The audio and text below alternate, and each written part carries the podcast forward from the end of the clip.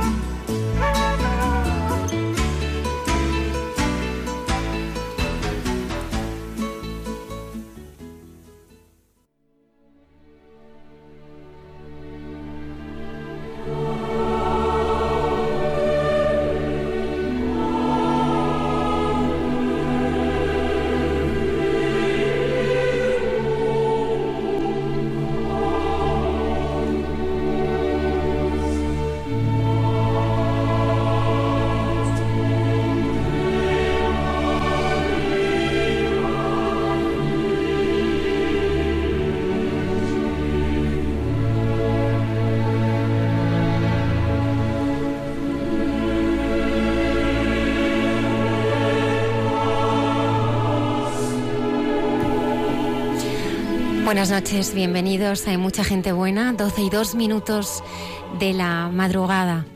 El próximo domingo se celebrará Nuestra Señora de Lourdes y el Día del Enfermo.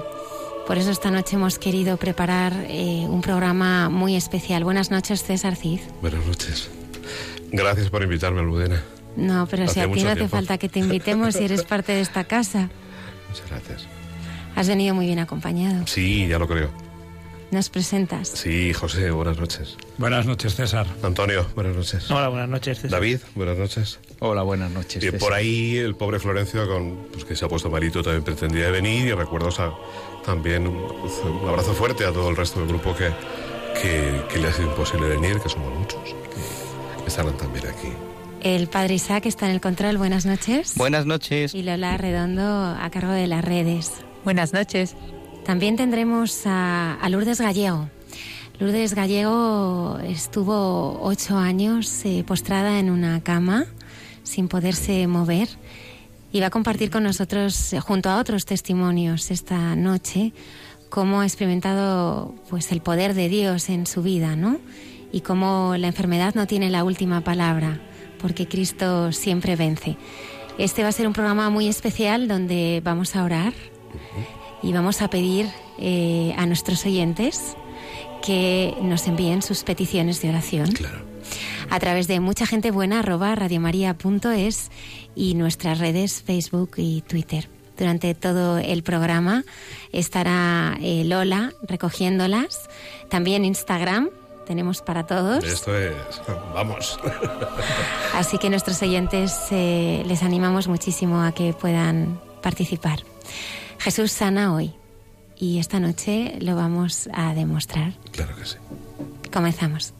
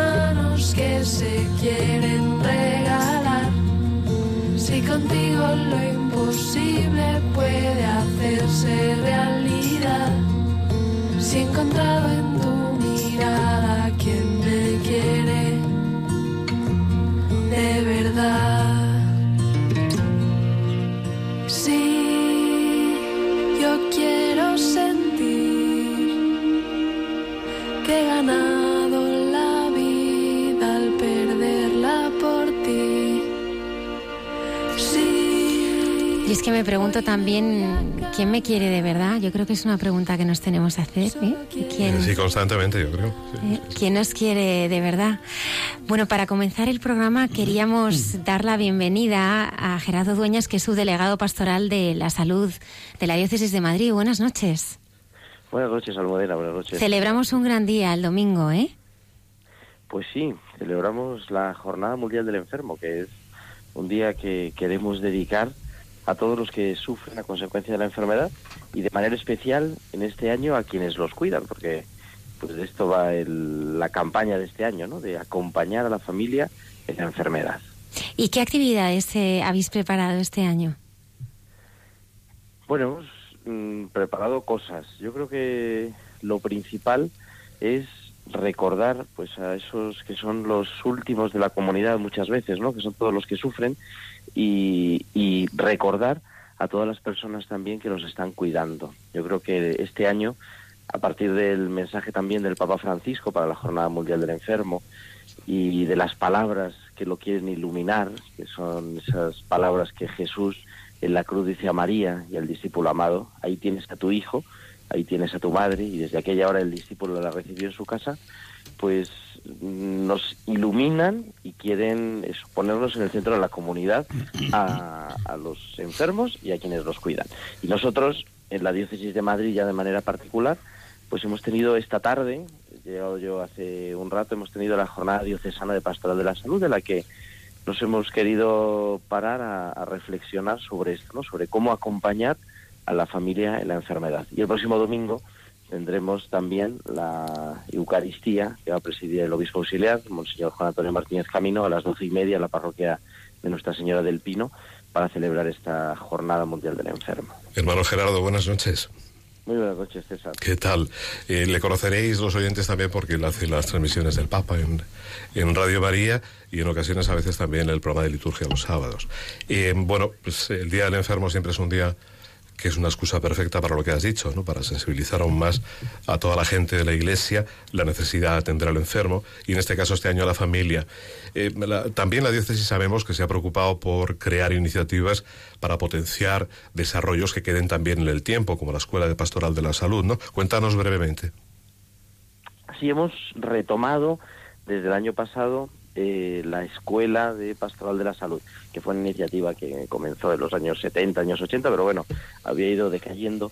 Y veíamos la necesidad de formar a los nuevos voluntarios, ¿no? No se trata solamente de buena voluntad, que, hombre, que es importante y que además se da por descontado, ¿no? Entre los dedicados a la pastoral de la salud, pero necesitamos también hacer bien, saber hacer bien. Y por eso pusimos en marcha la Escuela de Pastoral de la Salud, que tiene un, o quiere tener un doble ritmo. ¿no? En primer lugar, va a haber un ciclo de tres años, que es una formación inicial, y va a ser eso, cíclica, en la que los nuevos voluntarios pues se puedan ir incorporando, y más o menos en eso, en un periodo de tres años, demos un recorrido a los aspectos esenciales de la pastoral de la salud. Este año ya estamos en el segundo curso, entonces estamos avanzando con algunos temas específicos, eh, la bioética, los cuidados paliativos, el duelo, eh, el cuidar al propio cuidador, no, el burnout Sí, sí. y estas cosas. Gerardo, muchísimas gracias. Eh, nos anima y nos ayuda a entender eh, al enfermo y sobre todo somos iglesia, así que tenemos que estar todos muy unidos eh, también en nuestras diócesis para celebrar el Día del Enfermo y aprender a acompañar a quien está sufriendo. Gerardo, muchísimas gracias, subdelegado pastoral de la salud diocesana de la diócesis de Madrid. Gracias por haber estado pues aquí. Gracias a vosotros. Un abrazo, y gracias también por recordar esta situación a todos los que sufren enfermedad y a quienes nos cuidan. Mm, venga, cuídate mucho. Un abrazo, Gerardo. Un abrazo, gracias. Con él nada me falta. En verdes praderas. Él me hace recostar me conduce hacia fuentes tranquilas y repara mis fuerzas. Me guía por sendero justo.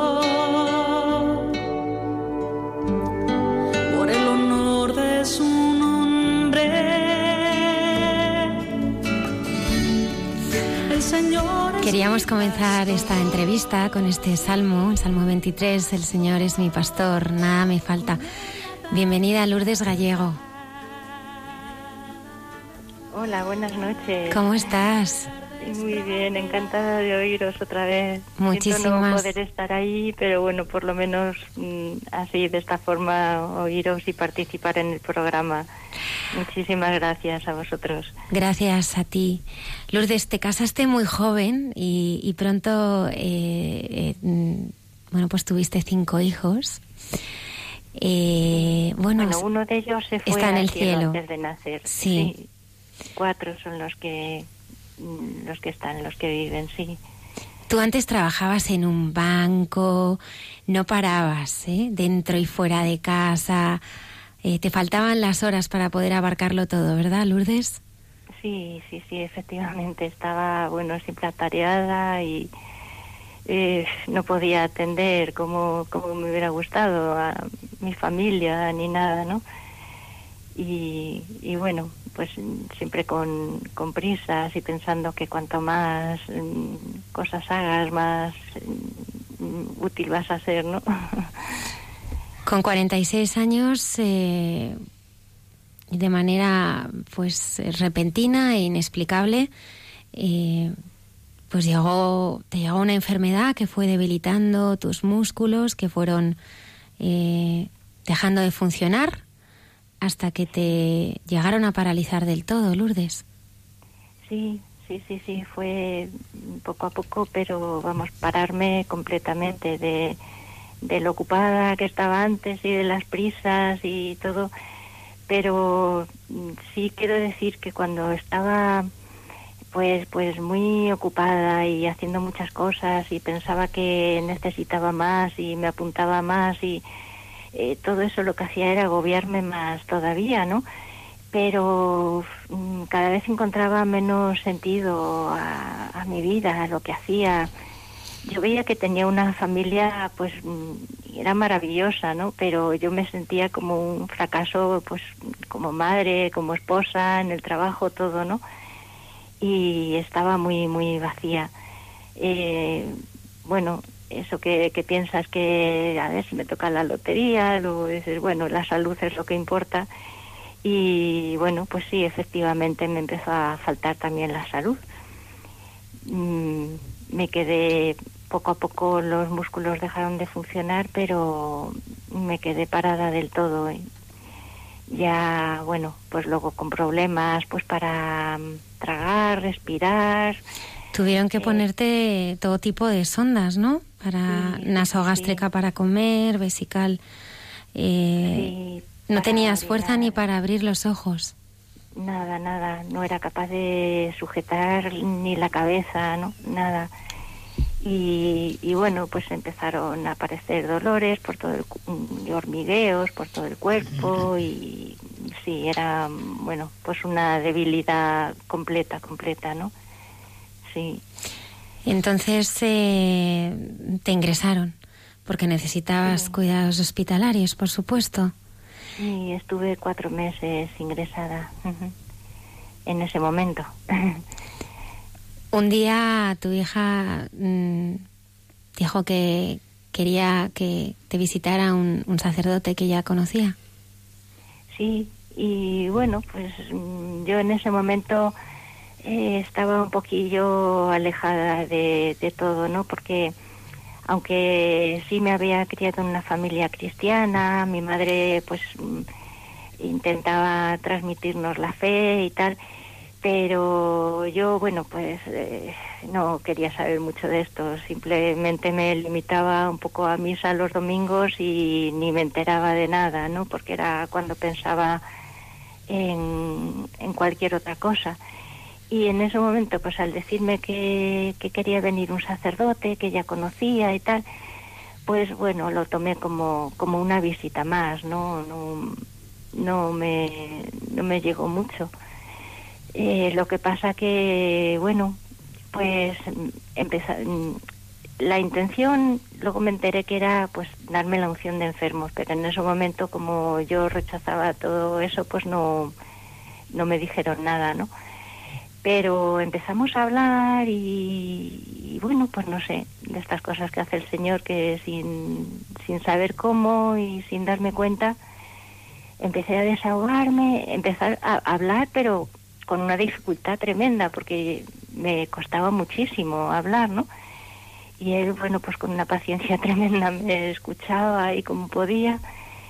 Y, bueno, pues poco a poco me encontré haciendo una, una confesión, una confesión eh, profundísima, porque no me di ni cuenta y, bueno, pues me desahogué y saqué todo, ¿no? Entonces en ese momento empecé a encontrar una paz, bueno, no sé, una sensación que nunca, nunca había experimentado en mi vida, ¿no? Y, era, bueno, un cambio tremendo, una paz, como si me hubiera quitado un peso de encima, ¿no? eh, después ya sí me dijo que, que si quería que recibir la unción de enfermos y en ese momento le dije que, que sí, que sí. Ya eh, lo que pasa que eh, lo que no pude en ese momento fue comulgar. Mm. Pero ¿cómo comulgabas, Lourdes? Mm, es que a partir de ese momento, bueno, al día siguiente para mí había cambiado todo. Mm, al día siguiente es que eh, deseaba comulgar porque antes, cuando yo estaba mal, que ya no iba a misa ni nada, mi madre me decía alguna vez que si quería que me llevaran a casa la, la comunión y wow, yo no sé, me ponía nerviosa, lo rechazaba, ¿no? Pero sin embargo, al día siguiente de esta confesión, es que notaba algo dentro de mí que, que lo deseaba, ¿no? Pero claro, como yo tenía la sonda nasogástrica, no podía comer nada, pues pensaba que no podía y, lo comenté, digo, es que necesito, me gustaría. Me dijeron que, que bueno, que Cristo está presente tanto en una pequeña partícula como en la forma entera, ¿no? Y, y entonces que así, pues una pequeñita parte, pues podía, podía ser también servir de comunión. Y entonces dije que sí, que sí. Desde aquel día, pues me llevaban todos los días la comunión. Y aunque era un trocito chiquitín, pero, pero es que a mí me llenaba el corazón. Es que, es que era tremendo. Me daba la fuerza, el ánimo que necesitaba cada día. Y bueno, empecé a experimentar que, es que ahí estaba la auténtica vida, pero, pero vamos, vida con mayúscula, de verdad en, no sé, dentro de mí a partir de ese momento notaba una alegría, mm, no sé, que no era normal, ¿no? Y sobre todo mucha paz, mucha paz. Pero empecé a ver que todos los que tenía a mi alrededor, mi marido, mis hijos, mis hermanos, bueno, todos los que venían a verme, ¿no? Pues notaba yo un cariño tremendo. No sé, incluso las enfermeras, los médicos, todos, yo decía, bueno, esto, ¿qué pasa, no? Y me venía siempre vamos, en esos momentos me venía algo que yo había oído, pero en ese momento no identificaba. Dios es amor, Dios es amor, ¿no? Y pensé, pues, pues Dios está aquí, es que Dios está aquí porque me sentía tan querida que es que lo notaba, que estaba presente, ¿no? No sé, fue, fue darme, darme la vida, a pesar de, que en esos momentos estaba yo, pues, parecía que, que en las últimas, ¿no? Me cambió completamente, sí. Después de cuatro meses ingresada y regresaste a casa, bueno, no solo necesitas silla de ruedas y un collarín para sujetar la cabeza, sino que, que dependías de, de, una persona para, para todo, ¿verdad, Lourdes? Sí, sí, sí, todo. O sea, es que no podía moverme nada, ¿no? Todo me lo tenían que hacer y, bueno, hasta para rascarme, ¿no? Todo. Pero, sin embargo, yo me sentía más viva y más feliz que antes. Es que había, ya mi vida sí tenía sentido al año siguiente, Lourdes, te volvieron a ingresar otra vez, pero está en el Hospital de Parapléjicos de Toledo. Y ahí estuviste cinco meses. ¿Cómo fue esa experiencia, Lourdes? Pues fue una experiencia mm, en parte dura, pero mm, buenísima, muy buena, muy buena. Eh, allí, bueno, mm, fue el Señor me hizo unos regalos tremendos, ¿no? Conocí a personas maravillosas, mm, compañeros que estaban en situaciones muy difíciles, ¿no?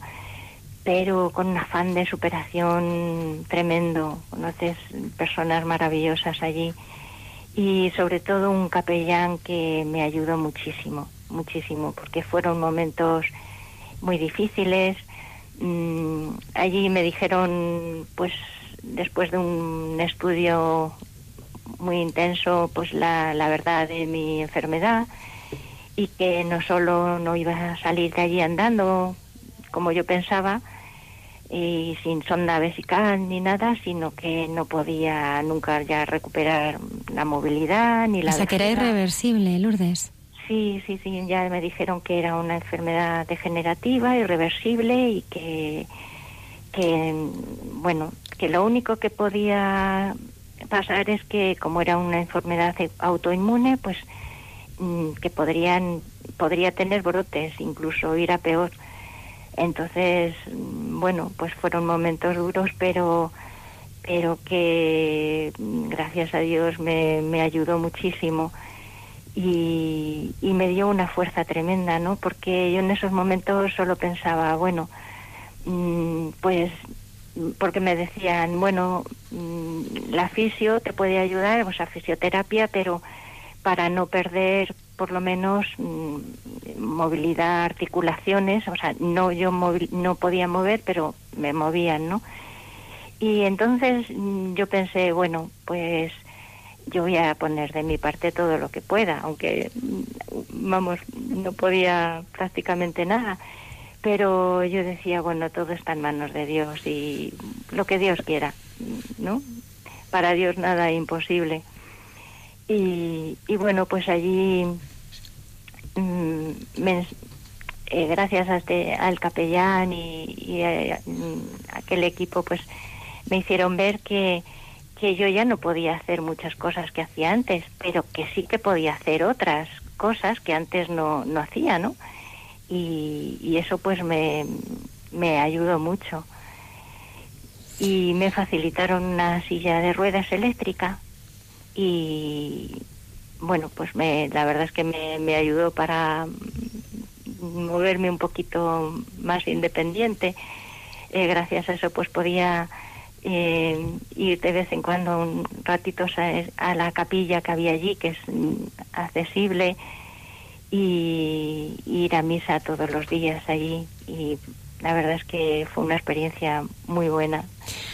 Lourdes, después de hacer una, una peregrinación a Lourdes con la parroquia, que todos decían a ver si la Virgen hace un milagro.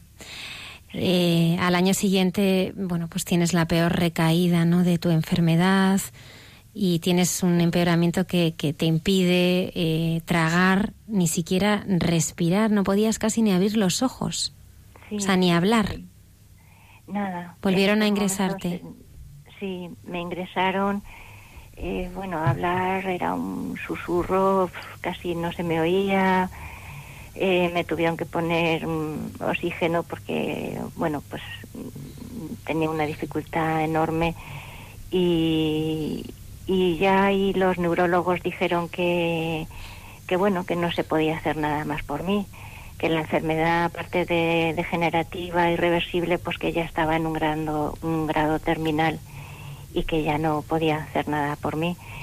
Y yo notaba que, que bueno, pues que mi vida se iba apagando, que, ya el Señor me llevaba con Él, pero a la vez tenía una paz mm, tremenda. Sentía tanto el amor de Dios que, estaba muy tranquila y además una cosa que, que me daba mucha fuerza dentro de la debilidad que yo tenía es pensar que había mucha gente rezando por mí y eso me ayudaba mucho, la verdad. Y bueno, ya pues dada esa situación terminal, pues me mandaron a, a casa, ya bueno, pues con sonda, me pusieron una sonda aparte de la vesical, que esa no, la, no me la habían quitado, seguía con ella, pues una sonda gástrica en el estómago para alimentarme, hidratarme. Y, y bueno, pues en ese momento ya lo que se, los que se hicieron cargo de mí fueron los, los médicos de cuidados paliativos. Y tengo que decir que son extraordinarios, me ayudaron muchísimo, muchísimo tuve muchos altibajos, ya continuas infecciones, bueno, muchos contratiempos, ¿no? Pero me ayudaron mucho.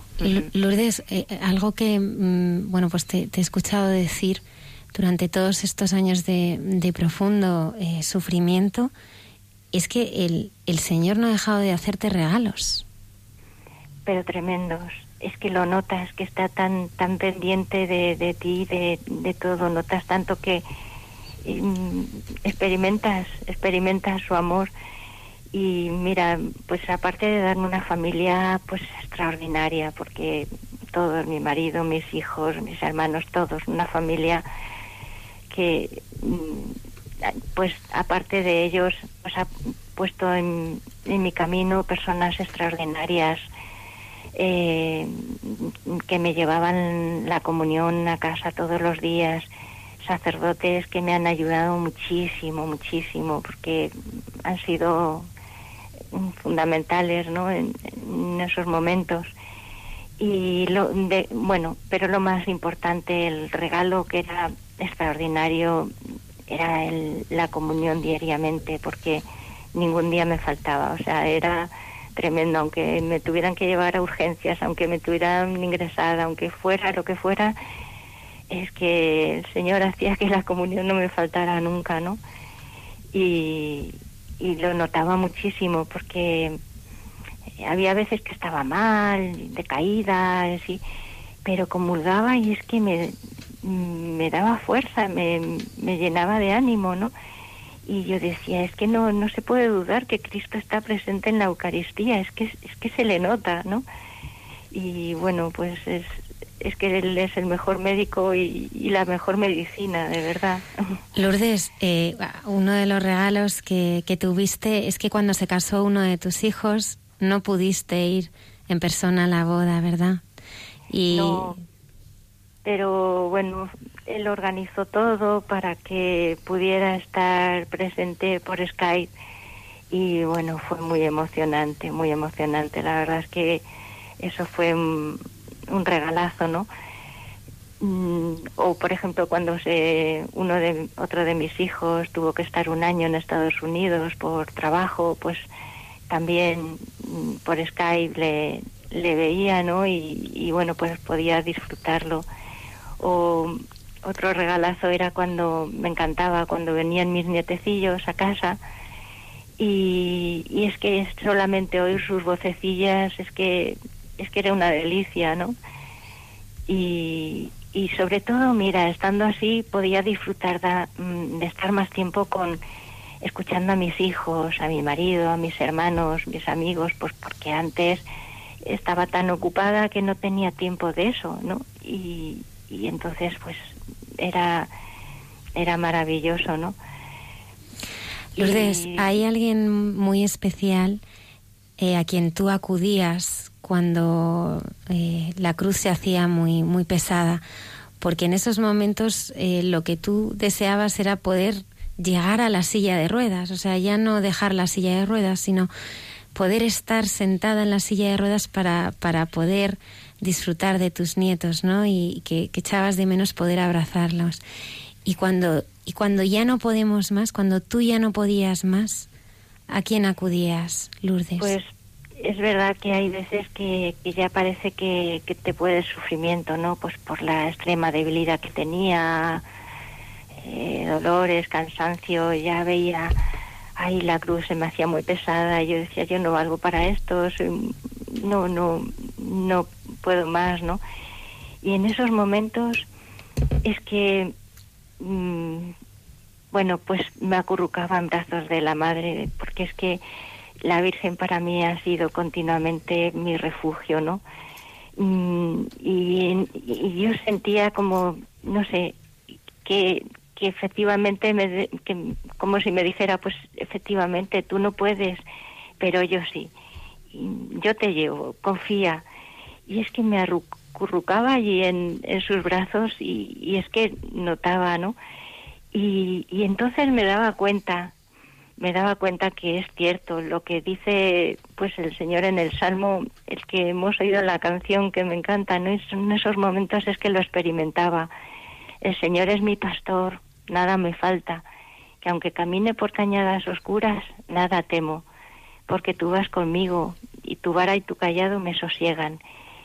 Y eso me daba un, una paz y me, me, tranquilizaba muchísimo, era mi, mi fuerza, ¿no? Así pasaste cinco años, estabas ya agotada porque las infecciones no cesaban y, y los antibióticos ya no hacían efecto, Lourdes. Sí, pero cuando, bueno, pues efectivamente ya pues era, parecía que ya era inminente, que no, no tenía ya mm, vuelta atrás, ¿no? Pero un sábado, pues, pues precisamente Día de la Virgen, claro, estaba leyendo un poquito, un trocito del Evangelio y me noté una sensación pues en todo el cuerpo rarísima, ¿no? No sabía lo que me pasaba. Era algo que no, no me había notado nunca.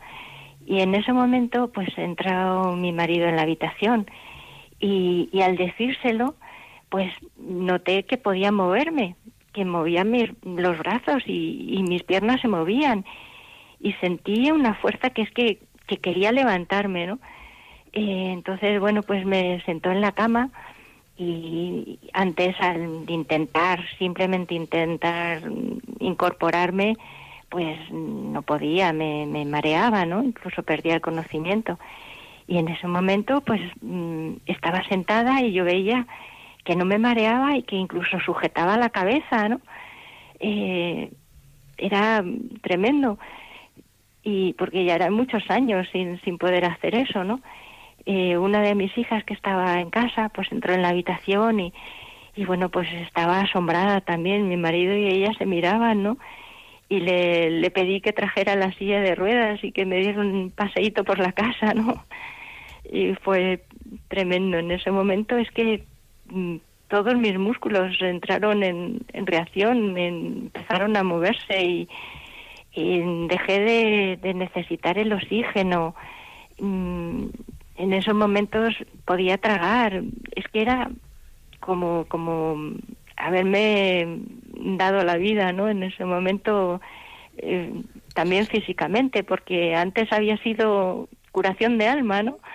Pero en este momento, pues es que era el cuerpo entero que reaccionaba, ¿no? No sé, yo digo algunas veces que es como en la curación de, del paralítico, ¿no? De Jesús cuando le descuelgan al paralítico por la camilla, que lo primero que hace es decirle tus pecados quedan perdonados, ¿no? Y ese es el mayor milagro. Aunque luego después queremos algo más y también hace el, el físico, ¿no? En que, que podamos andar, ¿no? Lourdes, pero entonces desde ese momento ya no necesitabas oxígeno, ni la sonda de alimentación, ni la sonda vesical. Los médicos. La sonda vesical en ese momento la, mm, la tenía, porque claro, todavía no me había visto ningún médico, yo no, no podía quitármela, ¿no? Pero al poco tiempo, pues porque como la, la infección no, no me dejaba y tal, pues mm, dijeron, bueno, pues vamos a probar, aprovechando esto, vamos a probar. Y decían, es que era como algo imposible, habían hecho un montón de pruebas ya y decían que, que era imposible que esa vejiga volviera a funcionar, ¿no? Pero fue intentarlo y funcionó, funcionó, ya nada, no volví a necesitarla en ningún momento hasta recuperé la voz que, que no tenía, ¿no? Y luego, pues poco a poco he podido volver a andar. Al principio un poquito silla de ruedas, pero ya no la necesito para nada. Mm. Después, eh, Lourdes, eh, de ocho años, eh, de, de, estos ocho años en los que aparentemente para el mundo eh, eras alguien inservible, una inutilidad, ¿no? Pero sin embargo tú dices que es cuando tu vida ha tenido más sentido. Sí, sí, sí, sí. Yo le doy muchas gracias a Dios por la enfermedad. le doy gracias por estar ahora bien, por supuesto, pero sobre todo por la enfermedad. Porque mm, por haberme parado. Yo antes siempre iba deprisa.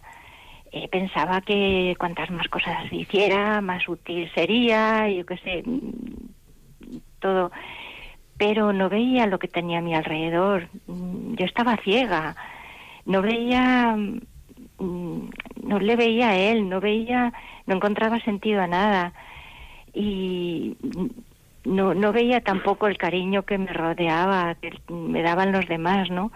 Y, bueno, el grandísimo amor que, que, recibía de ellos y, y bueno, y sobre todo el amor de Dios ha sido el gran descubrimiento en mi enfermedad que, es que siempre está presente en cada momento de, mi vida, ¿no?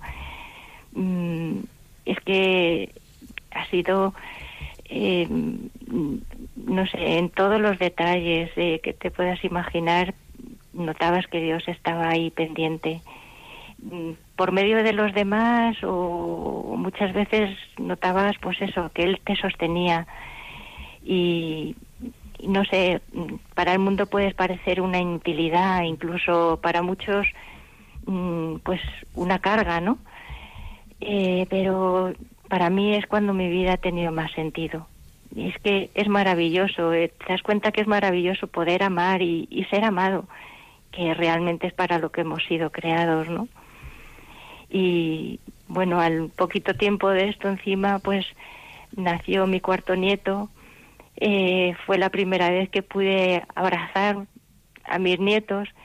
Eh, poco ahora, poco después, hemos tenido la quinta nieta y, y, bueno, pues abrazarles, estar con ellos, no sé, es, es una maravilla, ¿no? Lourdes, para Dios no hay nada imposible. Nada, nada, nada, totalmente. Mm, es que la verdad es que la fe, pues te cambia completamente la enfermedad y, la vida, ¿no? Todo. No te solucionan los problemas, no te quitan la enfermedad, pero, pero le da sentido a todo. Pero es que incluso te lo hace más sencillo, más llevadero, ¿no? Si confías en Dios es que ves que todo es más fácil, porque cuando te das cuenta de lo que Dios te quiere y de lo pendiente que está de ti, de, hasta el mínimo detalle en tu vida, pues confías en él, te dejas llevar y, es que todo es más sencillo, más eficaz. Entonces, de verdad que, que lo que dice el Evangelio de porque sin mí no podéis hacer nada, pero, pero claro, con él lo podemos todo, porque él lo puede todo, ¿no? reconocemos nuestra debilidad, ¿no? Pero, pero dejas que él te lleve y la debilidad esa se convierte en fuerza. Bueno, como le dijo a San Pablo, ¿no? Te basta mi gracia porque mi fuerza se manifiesta en la debilidad y yo es que lo he experimentado totalmente. Lourdes, buenas noches, soy César. Buenas noches. Y enhorabuena por este por esta experiencia, por este testimonio, ¿no? Eh, quiero deciros a, ti, a, a, todos los oyentes, a, a, los compañeros de la mesa, que si observamos todas las sanaciones de Jesús, vemos que en, en una primera parte uno tiene que eh, preparar de alguna forma eh, para que llegue ese momento. No, la, la, la, sanación es una transformación completa. No es una curación de, de, una patología, no es la ELA, no es el cáncer, es que mucho antes de todo ello, eh, sí. eh, pues eh, tú estabas preparada ya en esa conversión, experimentando un amor que no conocías, y en esa preparación es donde la sanación tiene lugar, o cuando tiene lugar y realmente se produce tal cual ha sido, que es espectacular, ¿no? Pero sobre todo lo más importante es recordar lo que tú dices al principio. Lo verdaderamente importante es lo que tú has sentido y cómo lo has vivido. Sí, porque, bueno, pues eso, efectivamente ves que, que para Dios nada es imposible, ¿no? Y, no sé, en esos momentos no te importa no tener piernas ni brazos, no sé, incluso la enfermedad, pues, no sé, se, se suaviza, ¿no? Porque, no sé, sabes que Él te cuida, que, que, no te va a pasar nada malo, ¿no? Que todo es para nuestro bien. Aunque a veces, bueno, pues es durillo y no lo entendemos, ¿no? Sí. Pero lo que sí notas que el amor mmm, puede más que el dolor y que, que, bueno, que es la auténtica fuerza, ¿no? Que, que es lo que nos da felicidad y sentido a la vida. Lourdes, ya para terminar, hay algo muy bonito y es cuando tú y te imagino cuando ahora estoy cerrando los ojos en esa habitación de hospital, eh, veías desde una ventana pasar las nubes y te parecían bonitas porque antes te dabas cuenta, antes sin estar con el Señor, a veces no sabemos mirar, no le miramos a Él. Sí. Y tú aprendiste a mirar también. Sí, sí, sí, porque, mm, no sé, te das cuenta que todo lo que tienes a tu alrededor, eh, no sé, las maravillas que, que, pone Dios en tu vida, ¿no? Y, sobre, y bueno, y, y, que yo le daba muchas gracias también porque podía ver, ¿no? Y, y, nunca me había fijado, pues yo qué sé, pues eso, lo que veía en la ventana, las, las nubes, qué bonitas son, ¿no?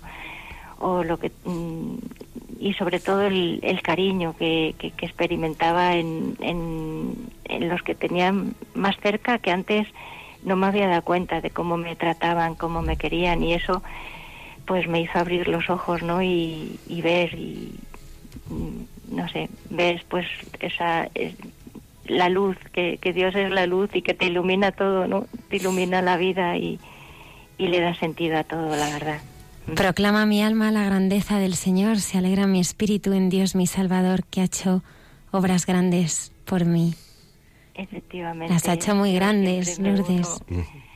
A, a, la Virgen y me uno a ella en decirlo porque, porque es así, ¿no? El, su misericordia es eterna y de generación en generación y es que la he notado porque todo esto ha sido pues por, por pura misericordia de Dios porque me, me recogió pues de, de, de, estar yo tirada en la nada, ¿no? Y, yo no, no sé, eh, me dio la, la alegría y, y, la paz que pues que yo no tenía, ¿no? Eh, la alegría de vivir, ¿no? Cuando yo no la no lo tenía y, y, yo no lo merecía para nada, pero pero fue pues pura misericordia de Dios, desde luego.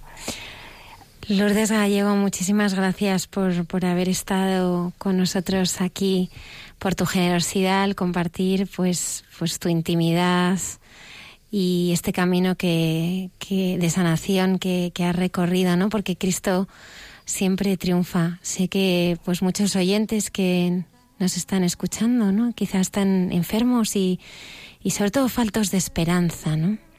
Eso es muy importante, que tener esperanza, porque eh, para Dios nada es imposible y, y, aunque se vean momentos oscuros, pero pero él lo puede todo, él lo puede todo y, y, y su amor pues pues es más grande que, que, cualquier dolor y que todo. Y bueno, gracias a vosotros por haberme dejado eh, contar otra vez estas las maravillas que hace Dios, ¿no? y, gracias a Dios y, a la Virgen que nos sostienen y que, que son maravillosos con su misericordia. Muchas gracias, Lourdes. Gracias a vosotros. Rezamos por ti, gracias. Gracias, eso es muy importante. Te digo que en la enfermedad se nota muchísimo la fuerza de la oración, de verdad, lo he experimentado. Pues seguimos rezando por ti, gracias. Gracias. Él me hace recostar, aunque camine por cañadas oscuras. Nada temo porque tú, tú vas conmigo, tu vara y tu callado. Me sosiegan. El Señor es mi pastor.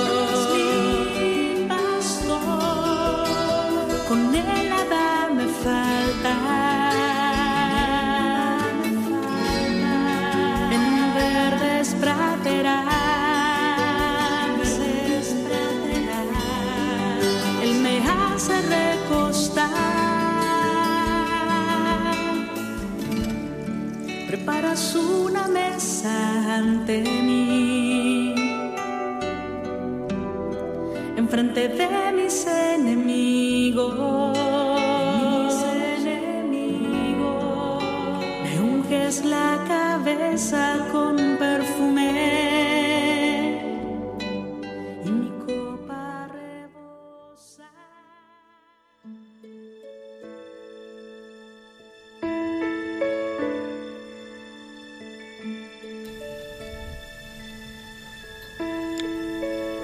impresiona ver cómo le acaricias con fuerza, mientras te mira sin mirarte, o eso creo. ¿Quién sabe? Tengo la sensación que le duele, que esas costuras monstruosas le desgarran por dentro, aunque estén cerradas. Le rompieron la vida en un momento y quedó tendido como un trapo, envuelto en rojo sangre y abandonado. Para cuando el samaritano llegó, era tarde poco podía hacerse ya. Incapaz de gritar ni de quejarse, se quedó a vivir por dentro, aislado del mundo a la fuerza, incapaz de nada salvo de mirar. De mirar de vez en cuando. Y me duelen tus ojeras descarnadas, tus noches eternas, tu temor postrero. Además, te han robado la esperanza posible la pequeña posibilidad de verle vivir al menos así, en silencio, y te resistes. El dolor atraviesa tu vida de madre y solo Dios te consuela, hermana. Hoy le ruego que mire tu corazón de mar desramado por tanto llanto, que mire cuánto cansancio, cuánto amor y cuánta fe ordenan tu extravío. Iscui, buenas noches. Hola, buenas noches. Bueno, tenemos que decir a los oyentes que hace, hace más de un año conocimos a Ruslan. Es un joven de 32 años que, bueno, por un acto violento se encuentra con un estado que le lleva a, un coma vigil. Y este texto es un texto que escribimos cuando, cuando le conocimos y que escribía a su madre, que es quien nos habla esta noche. Eh, muy brevemente diremos que, que él quedó, mm, después de un asunto del que no podemos hablar porque está subyúdice, pero bueno, cuatro personas contra él y bueno, él quedó pues, pues muy mal, francamente mal. Fue intervenido varias veces y bueno, queremos que nos digas primero qué te dijeron cuando le dijeron, cuando, cuando verdaderamente te le dieron y te dijeron, mire, esto es lo que podemos hacer, esto es lo que no podemos hacer, así está su hijo. ¿Qué te dijeron, Isque?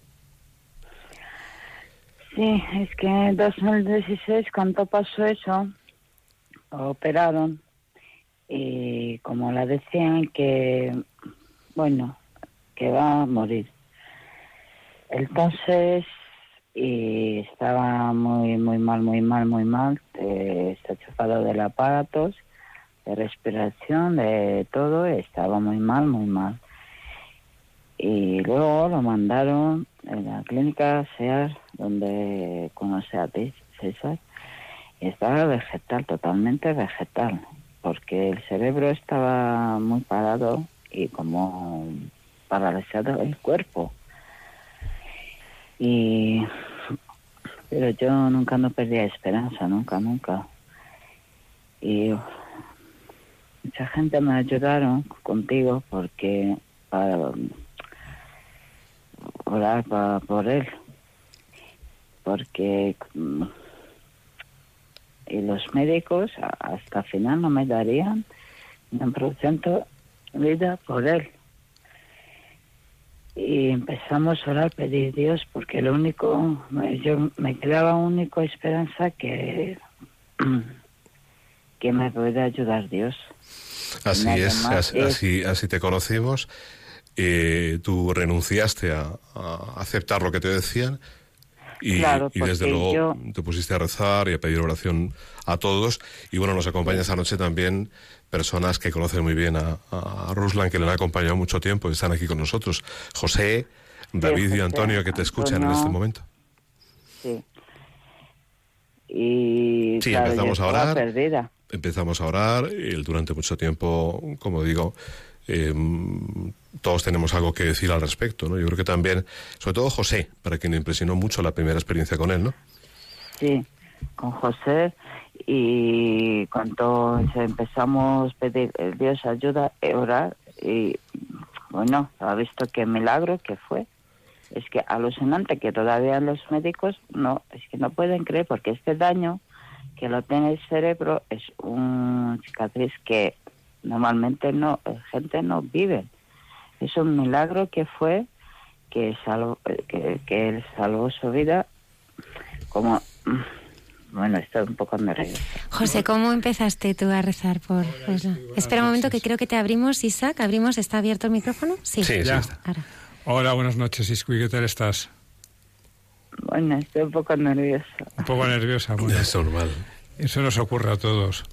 Pues yo como llego allí, pues un amigo mío había tenido un accidente, había estado en coma, lo trasladan a ese hospital y yo empiezo a visitarlo.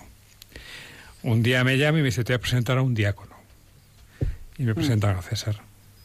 Entonces César me habla del caso, yo pertenezco al movimiento carismático, y entonces me dice César, mira, te animarías a orar por este chico. dije, pero bueno, ¿quién es? Bueno, está en una situación de coma vigil. ¿Y eso qué es? Pues un estado de coma en que está con los ojos abiertos, que no se sabe muy bien hacia dónde mira. Yo soy hijo de médico, no me suelen impresionar estas cosas, porque las he vivido muy pequeño, aunque a mi padre le salí rana y estudié Derecho después, pero bueno, son de esas cosas, son de esas cosas de la vida. Entonces, pues nada, subí a la habitación con César y me encontré un caso que es que me espeluznó. Yo lo digo de verdad, a mí me sorprendió muchísimo. Yo nunca había visto una cosa así. Y era una persona que es que no se sabía. Entonces me dijo, vamos a empezar a orar. Empezamos a orar, a orar, a orar. Y para mí fue durísimo. La primera vez, pues era mi primera experiencia, bueno. El segundo día, bueno. Pero a partir del tercer día es que era como una cuesta. Era durísimo. A mí me costaba entrar. Y además decías, mira, Dios mío, es que tú me estás pidiendo que venga a orar por él. Porque te cuesta, era duro verle así, ¿no? Es muy duro verlo así y aparte además es que no había, o sea, cuando tú oras por una persona, pues normalmente te dice me encuentro bien, me encuentro mal, siento, no siento, pero es que en este caso no decía absolutamente nada. Se te quedaba mirando y decías, bueno, pues a lo mejor me está intentando decir algo. Y entonces intentabas, bueno, pues a través de miradas, a ver si, si salía algo. Pero es que no salía absolutamente nada. Para mí fue durísimo. Hay que decir, interrumpo muy brevemente, que, que en ocasiones se hace muy árido orar con enfermos que no responden. Y eso hasta que no lleva mucho tiempo, no llevas un tiempo, es algo que, que cuesta muchísimo al principio, pero además a, José le interpeló personalmente por alguna razón y durante mucho tiempo lo estuvo orando. Sí, sí, sí, y, pero es que no, había forma. Yo creo que es de las experiencias más duras que he tenido en mi vida, porque no veía resultados. Y un buen día, pues yo me marché a trabajar fuera de Madrid, volví a los tres meses y es que no daba crédito a lo que estaba viendo. Me habían mandado una vez un vídeo y dije, pero bueno, esto yo creo que debe ser un vídeo que está trucado. o sea, te encuentras a un señor que de repente lo has dejado en una cama mirando hacia el techo con cara de sorprendido, te lo encuentras riendo a carcajadas y dices, pero bueno, este es el Ruslan que yo conocí. Y entonces dices, pues bueno, yo siempre me acuerdo de una frase de un pastor, de un pastor evangélico que decía que la oración es como un vaso que está vacío y cada oración es una gota, y una gota, y una gota. Entonces hay que seguir echando gotas y otras hasta que el vaso se llena. Entonces, eso es lo que te anima a orar. Decir, bueno, llegará un momento en que el vaso se llenará y que veré un resultado. Pero el resultado siempre le corresponde a Dios. Pero para el Señor siempre hay una persona reactiva en cada caso, yo creo. Y este caso está muy claro que esta madre que lleva el desde el 2016 sin dejar a su hijo un solo día es verdaderamente el reactivo para que la oración. Sí. Porque la, la fuerza es un poco ese texto que yo escribí cuando la conocí. El texto ya casi tiene un año, ¿no? Es una mujer pequeña pero enorme. A nosotros los queremos mucho porque tenemos mucho vínculo con ellos, ¿no? Pero ¿tan- ¿cuántas veces le hemos dicho, no, no, no puedes seguir? Y dices, tengo que seguir. Que, bueno, dilo tú. Bueno, César, yo muchas veces te preguntaba dónde tengo tanta fuerza. claro. Es que muchas veces eh, pensaba que yo no puedo eso, ¿no? Pero el día a día yo tenía muchísima fuerza para, para luchar. Entonces ya, lo sabemos y que fue un milagro porque cuando lo empezó, de, con que oramos y empezó a mover, es que no podemos ni creer que lo vemos. Primero fue una pierna, luego fue otra pierna, Es- ¿verdad? Claro, es que... Después empezó a escribir en la, en la, en la, en una pizarra. Claro y- que después eso me lo decían que- médicos Perdón. que es que es vegetal, que es mm, como um, es movimientos no es normales. Me lo decían, yo lo explicaba a los médicos que es ya le empezó a mover, está riendo, pero me decían que bueno, es unos reflejos.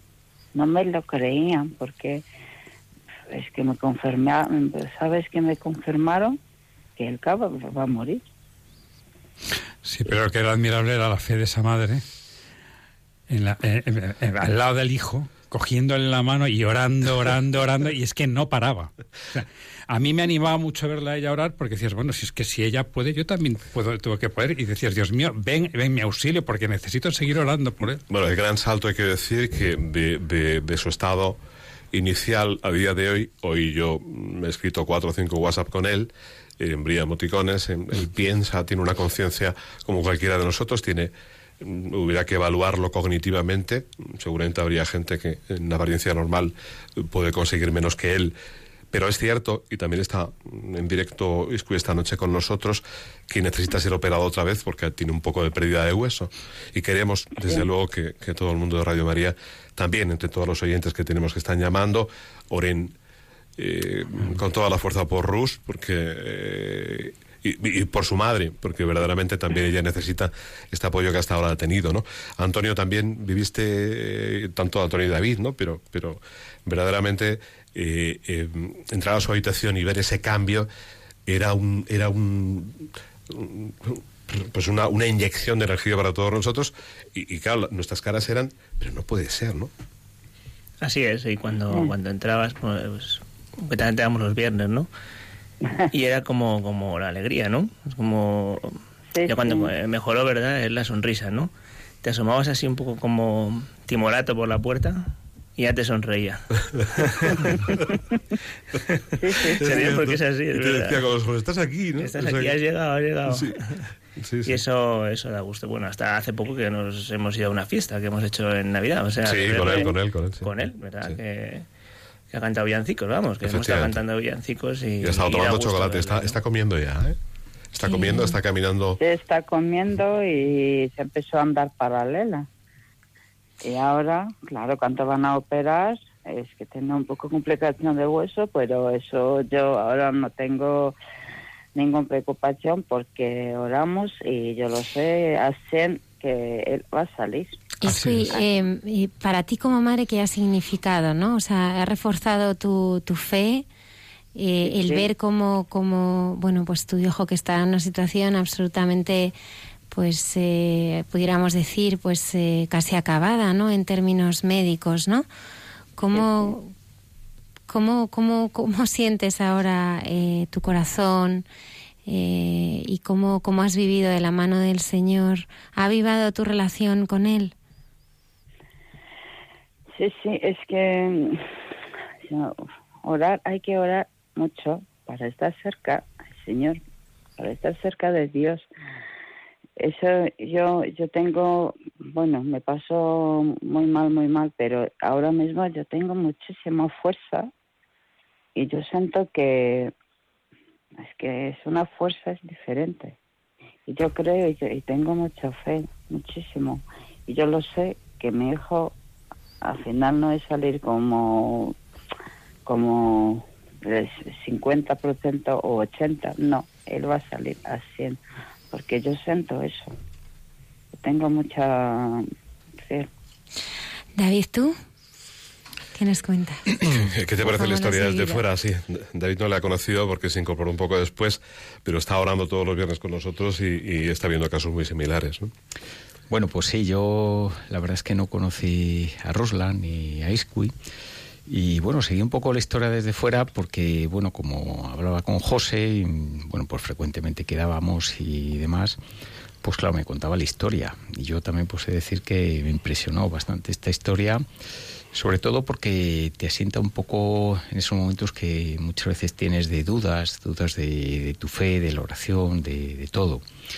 Y entonces, claro, eh, el hecho de, bueno, pues que te, te cuente una persona que pues a la que realmente das credibilidad, pues que te cuente la historia de mira, pues resulta que una persona joven, pues le han, han tenido pues eso, un acto de violencia con él, está ahí en una cama, en estado vegetal, pero que desde el primer momento, pues cuando a la madre pues la dan esas noticias lamentables, la verdad, sin esperanza alguna, ella digamos que se, se cruza y dice mi hijo no se muere y hay que rezar hasta el último instante porque si hay vida y esperanza y bueno pues eso la verdad es que te impresiona bastante el, decir es que yo quiero esa fe realmente es decir te notas tú como digamos pues una persona mm, digamos vive realmente esa fe de que esa fe de creer en Dios y que Dios lo puede arreglar todo.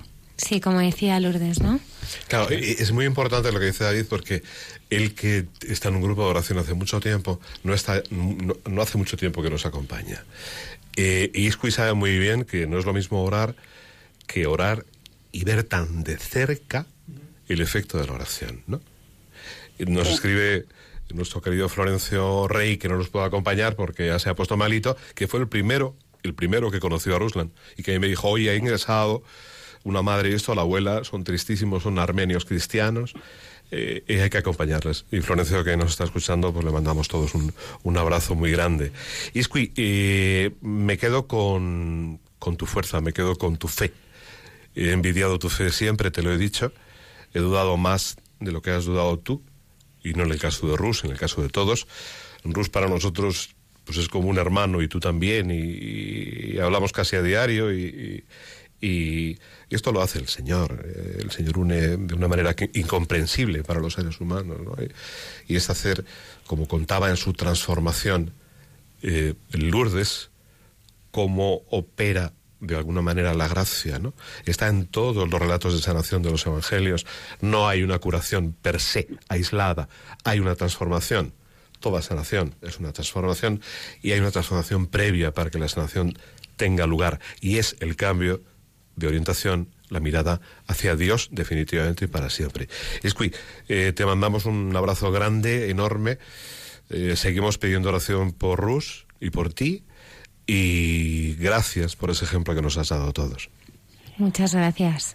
Muchísimas gracias. Un beso, buenas noches. Un abrazo, Isqui.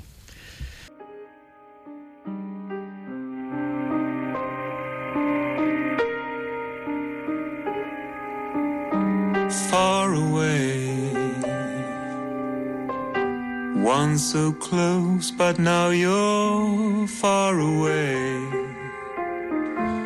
You're still here with me, but not like yesterday. So far.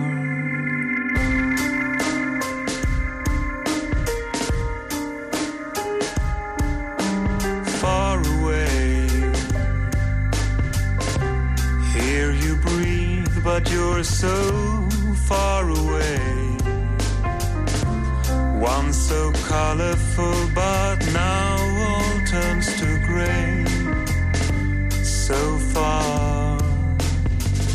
it's so, so strange when centimeters feels like miles, seconds like hours. Now it's true, love has died, no more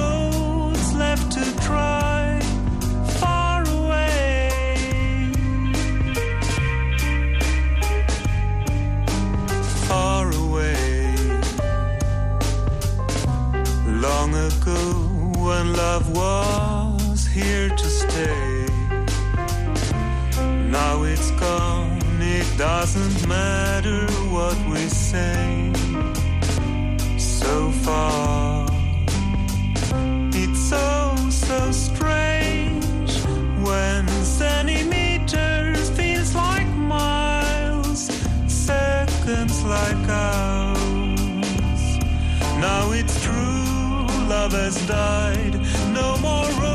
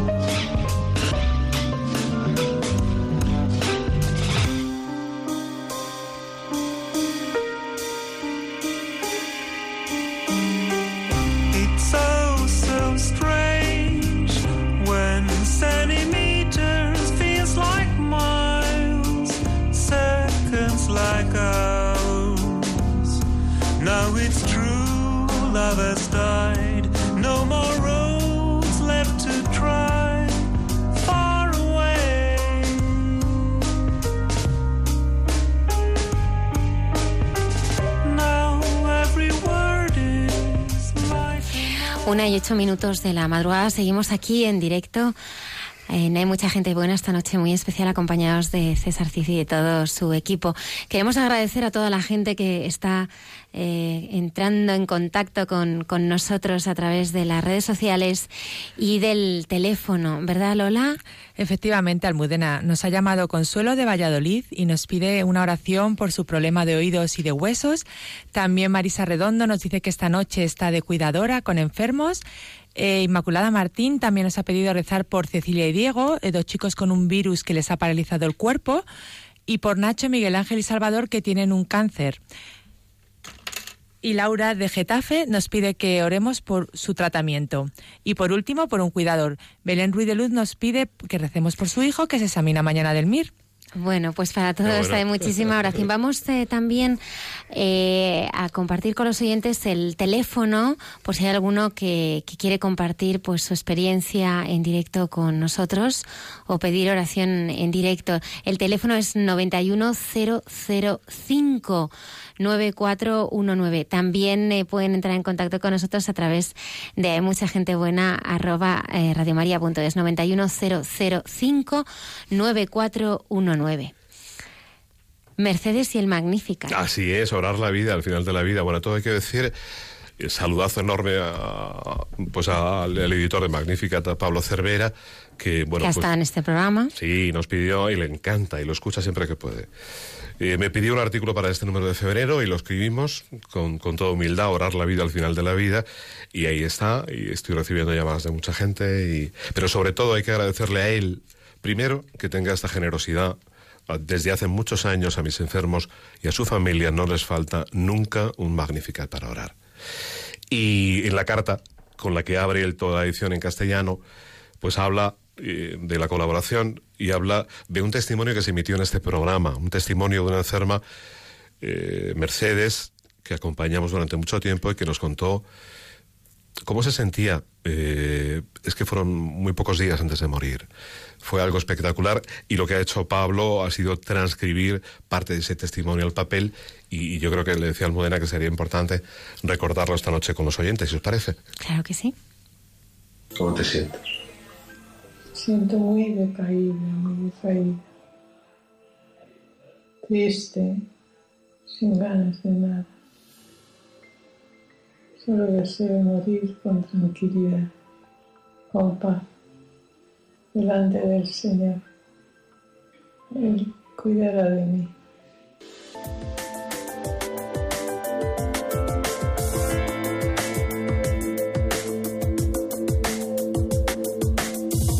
¿Cómo le sientes a él en la enfermedad? Como mi segundo yo, mi, mi primer yo, yo misma, pero sintiéndolo mucho no puedo comulgar. Haremos comunión espiritual, no te preocupes. Está en ti y lo estará también así. Porque Él así lo quiere y Él está con todos. Él me comprende. Él sabe. El fondo de mi corazón se lo sabe muy bien.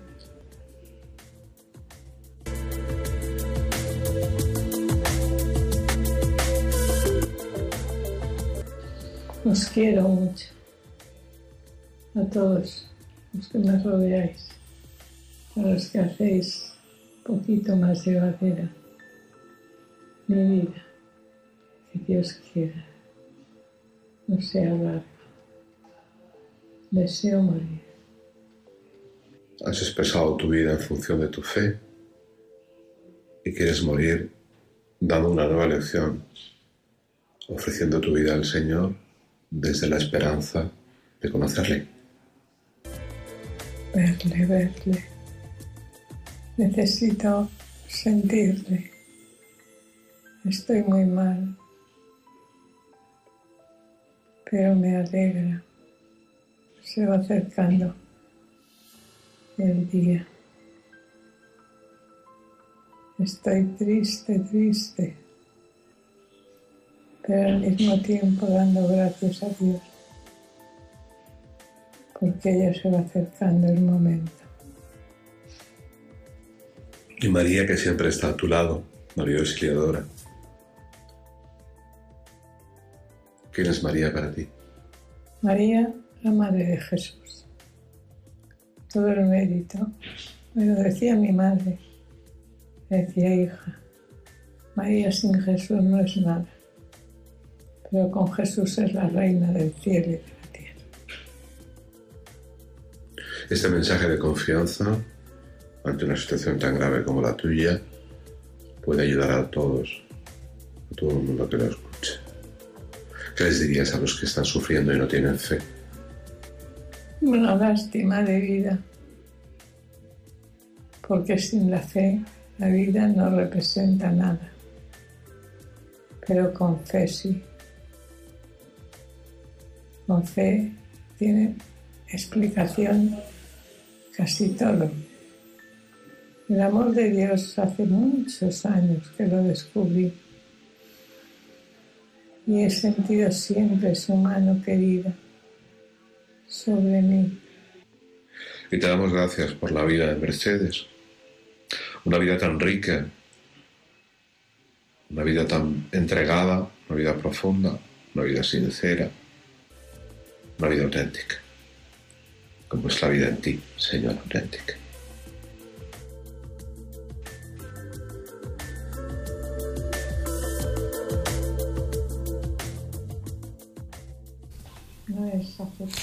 Pues sin fe la vida no representa nada. Así es. Lo vemos cada día, ¿no? Y, y verdaderamente eh, orar con el enfermo y por el enfermo eh, justifica claramente esa, ese pensamiento de Mercedes, porque no, no, creo que hemos profundizado bastante desde el primer testimonio de Lourdes, viendo que es un proceso de transformación Y no es simplemente un chasquido de dedos ni es magia, ¿no? Jesús en su tiempo huía de eso, porque la transformación es de la persona hacia Dios. Y no es un requerimiento de me duele esto, eh, vengo y tal. No, realmente eh, lo que distingue la, la sanación es la transformación absoluta de la persona. Fíjate, yo que estaba eh, pensando ¿no? en todos estos evangelios del domingo donde tenemos estas sanaciones, ¿no? Y a mí me impresiona el Señor cómo sana con tanta ternura, ¿no? La sanación de, del leproso, ¿no? Le tocó, ¿no? O sea, le, el, el- leproso se acerca, ¿no? Se conmueve y, y le toca, ¿no? Toca, bueno, que eh, pues recordar a nuestros siguientes que, que, bueno, los leprosos en aquella época, pues aquellos, además para los judíos, ¿no? Que la enfermedad era fruto de pecado, Sí. pues era aquella gente que estaba, bueno, no se permitía que nadie se acercara ni que ellos pudieran acercarse a nadie, ¿no? Era el desecho, ¿no? Lo, lo, lo, lo más bajo, ¿no? Y cómo el, el Señor, ¿no? Con esa preciosa oración, ¿no? De, de, de leproso, ¿no? Con esa confianza, eh, si quieres puede limpiarme, ¿no? Que se haga tu voluntad también y no la mía, ¿no? Y, y el domingo anterior, ¿no? La suegra de Pedro, ¿no? La, la levantó, ¿no? La dijo que le dieran algo de comer, ¿no? El Señor es, es, es poder, pero es, es inmensa ternura, ¿no? Y eso me llama a pensar cómo también nosotros tenemos que tratar, ¿no? Y acoger a los que están enfermos, ¿no? A veces desde la escucha, eh, a veces sin tocarlos desde la oración, si no tienen fe, pero siempre desde, desde el amor y desde la ternura, ¿no? Porque el Señor nos, nos, nos ha enseñado a hacerlo así, ¿no? ¿Tú, José, has tenido experiencias de, de amor y ternura con enfermos? Yo es que aprendo de los enfermos diariamente. Vamos a ver, nosotros es un poco lo que nos ocurre a, a todos los que llegamos allí. Nosotros somos, eh, primero de todo, no somos gente especial, somos gente normal y corriente. Estamos en el mundo, trabajamos en nuestras empresas, uno trabaja en un departamento de marketing, otro en un departamento de protocolo, otro en una consultora. Somos gente normal y corriente, que en un momento de nuestra vida tuvimos un encuentro con el Señor, ese encuentro nos transformó, le dio sentido a nuestra vida, y entonces a partir de ese momento nuestra vida, al creer en Él, se convirtió en una aventura. Entonces acabas donde menos te lo esperas. En mi caso concreto, pues acabé de repente pues con César y en otros sitios también. Entonces cuando llegas, eh, cuando llegamos al hospital, pues en el momento que te pones la bata blanca, dejas tuyo fuera y te vistes de otro modo. Entonces en ese momento te acercas a un enfermo y acercarse a un enfermo es todo un reto porque no sabes lo que te vas a encontrar. Entonces te puedes encontrar desde la típica persona que acepta su situación a otros que no la aceptan. ¿Cómo actúas? Pues, pues, pues, sinceramente. Nosotros lo que hacemos primero, antes que nada, es orar y pedirle a Dios que por favor que, que nos dé su palabra. Claro. Porque nosotros no sabemos qué decir. O sea, hay veces que dices, ¿y qué hago yo en esta situación, Señor? Dios mío, ven en mi auxilio, Señor, de deprisa en socorrerme, lo que dice el Salmo. Pero mira, José, a mí lo que me impresiona es em, de la cantidad de sitios que, a los que se puede ir. Y, la vida ofrece tantísimas cosas.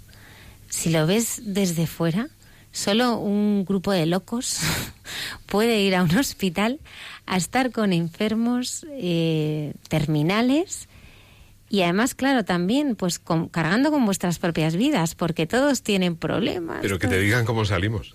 ¿Y cómo salís?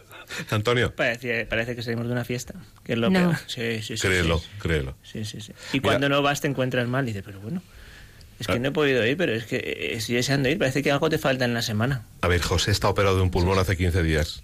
Ahí le ves. Le han quitado 10 centímetros de pulmón. Aquí solamente, estoy. solamente conseguí que no fuera el viernes pasado. Y lo pasó fatal. Hoy ha llegado que se comía a la gente. Pues te damos gracias. Lo echas, lo echas aquí. mucho de menos. En mi caso concreto fue increíble porque hay una cosa que tienes que pasar por una situación así para darte cuenta de que si tienes a Dios en tu vida nunca te va a dejar solo. Entonces ¿Sí? un mensaje... ¿Tú lo has experimentado? Sí, sí, sí. Hay un mensaje que yo quiero darle a la gente, es que Cristo está siempre a tu lado. Y aunque pases por fuego, Él va a estar a tu lado. Y tienes que tenerlo clarísimo. Through the fire. Sí, sí, Pues esa es la, la canción. de eh, You cross with me through fire. Es decir, tú atraviesas conmigo el fuego. Entonces vas cruzando el fuego y dices, Dios mío. Y entonces vas con los ojos cerrados, yo no me quiero enterar de nada. Y entonces él te va agarrando a mí y dice, no te preocupes tú, no te preocupes tú. Entonces, si tú te dejas guiar por tu padre, tú cuando eras pequeño le cogías la mano a tu padre y decías, no tengas miedo. Papá, es que tengo miedo. Pero tú agárrate fuerte, que ya ves tú cómo no pasa. Y efectivamente no pasaba nada. Entonces, lo que dice el Evangelio, nos tenemos que hacer otra vez niños, agarrarnos fuerte y decir, es que no te voy a soltar, Dios mío, aunque quieras separarme de ti, no me voy a soltar. Entonces, pero ¿y ¿cómo es posible que que haya pasado esto? Si esto ha sido posible de una forma sobrenatural. José, ¿cómo te encontraste tú con el Señor? Uy, es una larga historia. Uy, esas son las que más me gustan. Una larga No, pero me la tienes que contar un poco abreviada. Una- Una- rápida, bueno, es un proceso kilométrico, kilométrico, con dos países por en medio, una tragedia sentimental, eh, un noviazgo. Uy, de esa saca mucho provecho el Señor, ¿eh? Sí, sí, bueno. Uy, de las tragedias sentimentales enseguida... Ni te cuento, yo trabajando en otro país, plantas todo por volver, tú dando, te das cuenta que has idolatrado a una persona, la has convertido verdaderamente en un ídolo, y de repente, pues, caes, caes, caes, caes, caes. Y cuando ya estás hecho una porquería... de Caes en el abismo de la soledad, de Pues la... de, la soledad, de la tristeza, de la depresión, absolutamente en todo. La vida no tiene sentido porque has puesto tu confianza en, en algo que no vale la pena. Pero En tú un- conocías al Señor antes, Sí, pero de una forma ritual. no lo habías experimentado. Y Entonces, pues ese proceso me lleva a que de repente me lo encontré un día en un semáforo. ¿Cómo? Pues sí. En un semáforo me lo encontré. Se me paró el tiempo a las nueve de la mañana. Yo iba a cruzar, iba a trabajar. Iba, el semáforo estaba en rojo, estaba en verde, iba a cruzar y de repente se puso en rojo. Y había una voz que me hablaba por detrás. Yo soy el camino, la verdad y la vida. Giré la cabeza y dije, pues aquí no hay nadie. Entonces, pues dije, "Ves, es que no tengo ni idea. Yo el Evangelio, pues siempre lo he leído 200.000 veces, pero leo, leo, leo, y cuanto más leo, más burro me quedo, ¿no? Lo que decíamos aquello. no me entero ni de la misa a la media. Entonces me dijo, sí, sí, sí, es muy fácil. Yo soy el camino que conduce a la verdad y esa verdad produce vida. Y en ese momento el semáforo se puso en verde. Dije, esto no es posible. Entonces, pues nada, crucé la calle y a mitad de calle dije, haz de mí lo que quieras. Vete a trabajar tranquilamente. Eh, A tus órdenes. Y ahí me lo encontré. ¿Y cómo fue tu vida a partir de ese momento? Pues mira, eh, la vida es siempre, el mundo, el mundo no es fácil. No somos de este mundo, pero estamos dentro de este mundo. ¿Cómo superar los problemas? De un modo completamente distinto. La vida tiene un nuevo sentido, todo tiene una explicación. Desde Dios eh, te das cuenta que hay un plan de vida perfectamente definido para ti, que tú puedes aceptarlo o no aceptarlo.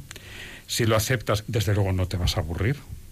Muy creativo el Espíritu Santo, ¿eh? Totalmente Lo vemos cada día, ¿eh? Bueno, bueno. sí, bueno, no puede contar lo que ha hecho hoy, porque si lo contara, pero se inventa una dinámica con una paciente que esa ha sido un poco, un poco dura en cuanto a lo espiritual. Y yo cuando le estaba oyendo, digo, pero ¿y esto de dónde lo ha sacado? Pues eso es lo que yo que mismo me he preguntado. Es increíble el Espíritu Santo, si se lo pides. José, y, y entonces tu vida va cambiando, va cambiando, va cambiando, va cambiando, y entonces pues eh, yo me quedé en paro, y entonces pues de repente dices, pero bueno, Dios mío, que haz de mí lo que quieras, haz de mí lo que quieras, y de repente la situación se solventa. Y sigues caminando, y de repente conoces a una persona, y en mi caso concreto acabé en Honduras. Y yo con lo, siempre con lo estirado que he sido, y no sé no sé cuántos, acabé metido en una cárcel con mareros. Entonces me encontré metido con, en una cárcel, hablando con los mareros. Perdón, Los ¿qué son, qué son los mareros? los maleros son las maras, eh, son pandilleros. Ah, va, va, sí. Los pandilleros. Los pandilleros que hay en Honduras, que están perfectamente organizados, son la Salvatrucha y la M18. Como sabéis, que son dos, dos pandillas que se odian a muerte de forma irracional porque, porque así lo manda la Mara. Además, entrar en una Mara, en una pandilla, pues bueno, exige un ritual, eh, tienes que pasar una paliza que dura 15 segundos, en el caso de una mujer te tiene que pasar un tren por encima, es decir, hay una violación consentida por ¿Cuánto parte de tiempo seis- estuviste ahí? bueno, yo es que fui con un sacerdote, vamos, con un obispo que, es, eh, que está de misionero allí, y una amiga mía me dijo, oye, ¿tú te animarías a ir? Y dije, ah, pues sí. Entonces acabé en Honduras. Ah, entonces- estuviste misionero en Honduras. bueno, yo llamarme misionero no. Vamos Pero ayudando a este sacerdote. que Bueno, de ayudar. misioneros, a mí eso me parecen palabras mayores. Es decir, pues yo estuve, pues estuve pues por allí. Volví varias veces y entonces, pues bueno, entrar con, hablar con los presos, pues es duro. Es duro porque además ellos en unas cárceles donde hay 40 grados de temperatura, hay un gran hacinamiento. Pues una cárcel, yo la cárcel que yo iba era una cárcel para 100 personas y había 450, con una gran corrupción, donde tienen que pagar para entrar eh, donde todo el mundo les cobra por todo, duermen tirados en el suelo, el calor es insoportable, no tienen agua, tienen cinco horas de agua al día. En la cárcel en la que yo estaba, cuando se acababa el agua, eh, ellos metían la boca en los grifos para succionar los restos de agua que quedaban en la tubería. No tenía agua para lavarse, con lo cual tenían todo tipo de eczemas en la piel, problemas de higiene eh, y enfermedades como por ejemplo la tuberculosis. Había 11, 11 casos de tuberculosis porque se habían pasado los propios presos al beber de los grifos. Eso solamente te hablo solamente de la tuberculosis, ya de hepatitis A, hepatitis B, etcétera, ya ni te cuento, todo lo que quieras y más.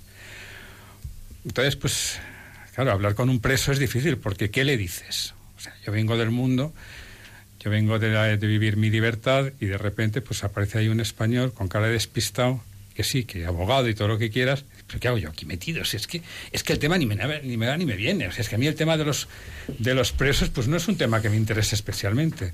Entonces entras allí, se te acercan a ti, empiezas a hablar, empiezas a compartir, allí hay muchos evangélicos, y bueno, pues empiezas a compartir, empiezas a hablar, te empiezan a preguntar que cómo es.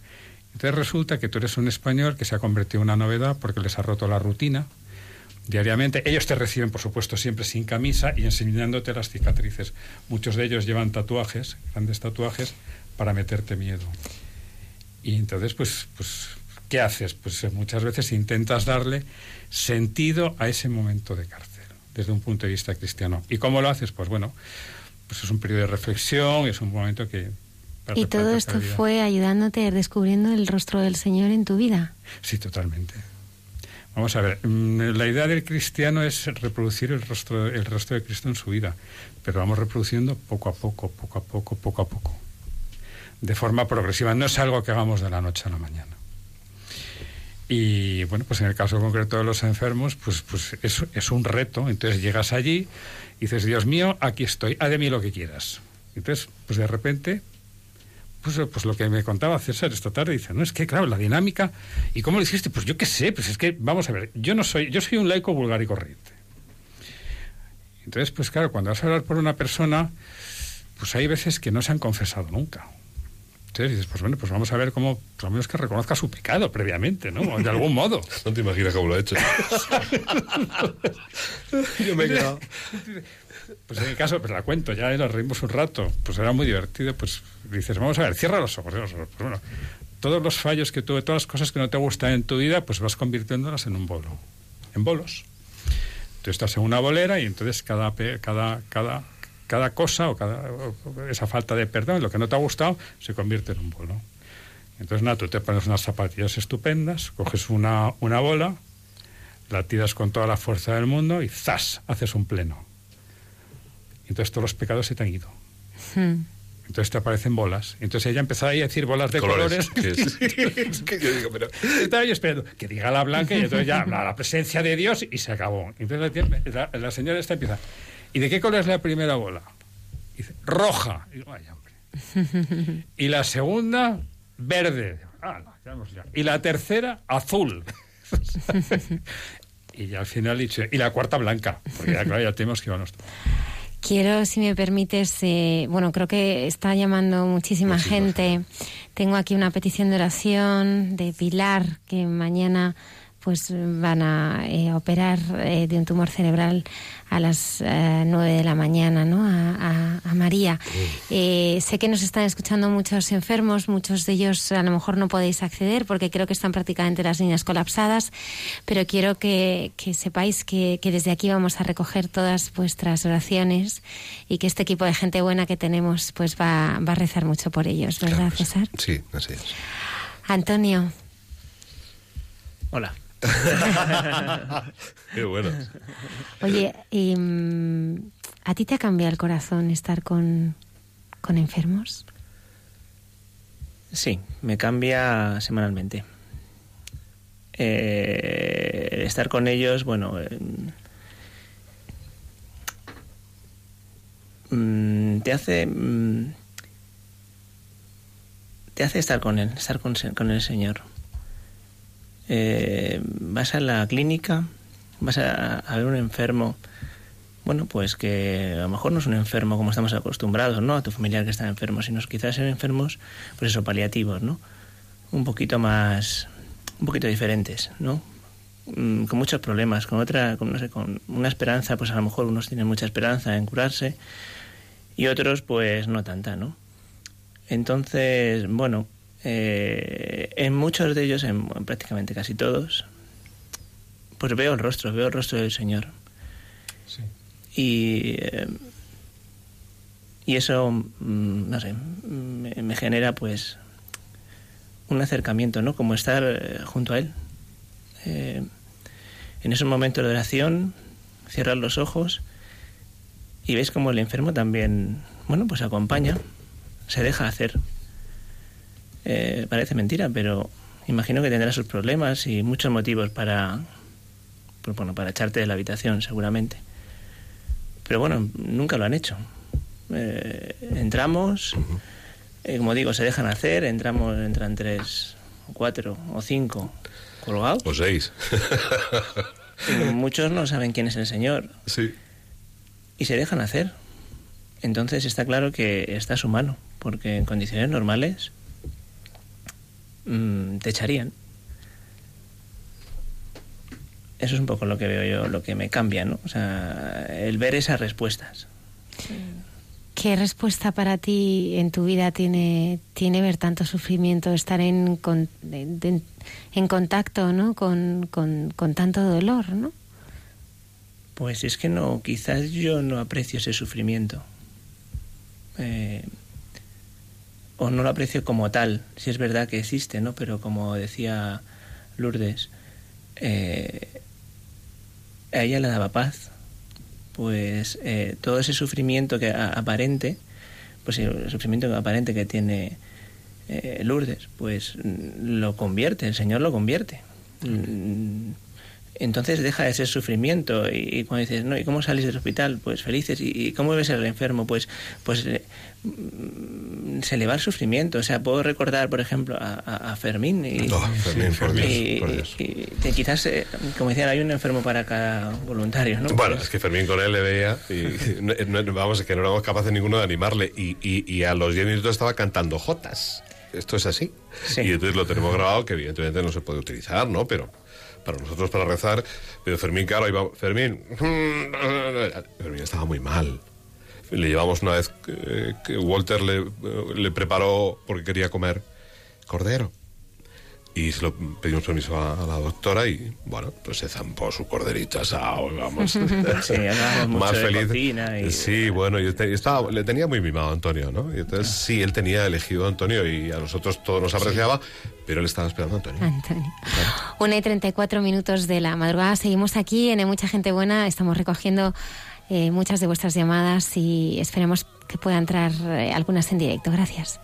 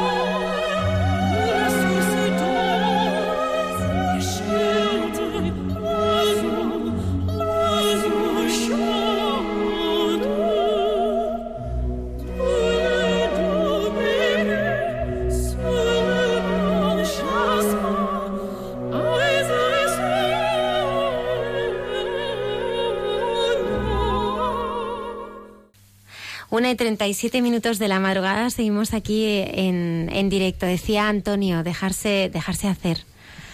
Dejarse hacer, ¿no? El enfermo se, se, se deja hacer a través del poder de Dios y de, y de vuestra oración. Sí, yo decíamos a micrófono cerrado que es un poco la mística del sufrimiento. El hecho de, de entrar en la dimensión de lo divino y la oración, cuando es profunda, hace que, que uno sienta que, que no sabe muy bien dónde está, que sale de sí y que se abandona, que es el objeto de toda mística, ¿no? Desaparecer tú para hacerle presente a Él. Sí. Y el que tiene que estar presente es Él ante el Señor. Y el objeto final en profundidad de todo este tipo de labores es desintegrarnos nosotros para que la presencia del enfermo sea realmente el espacio donde Dios obre.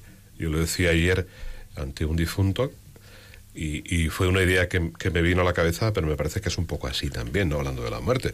Es decir, eh, Jesús también es en ese cuerpo, en ese ser que deja la vida, su altar donde Él se sacrifica.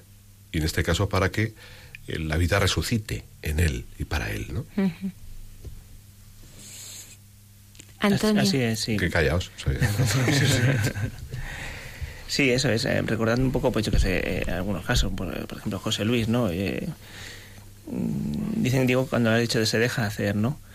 Eh, pues José Luis, que César también sabe quién es, esta persona mayor, ¿no? Sí, Eh, el 100 testi- años. Están los textos en el Eh, libro. sí. eh, Yo, por ejemplo, bueno, pues yo soy, era, es bastante escrupuloso, o sea, jamás me hubiera pensado, y gente que me conoce, familiares, mm, en un hospital, ¿no?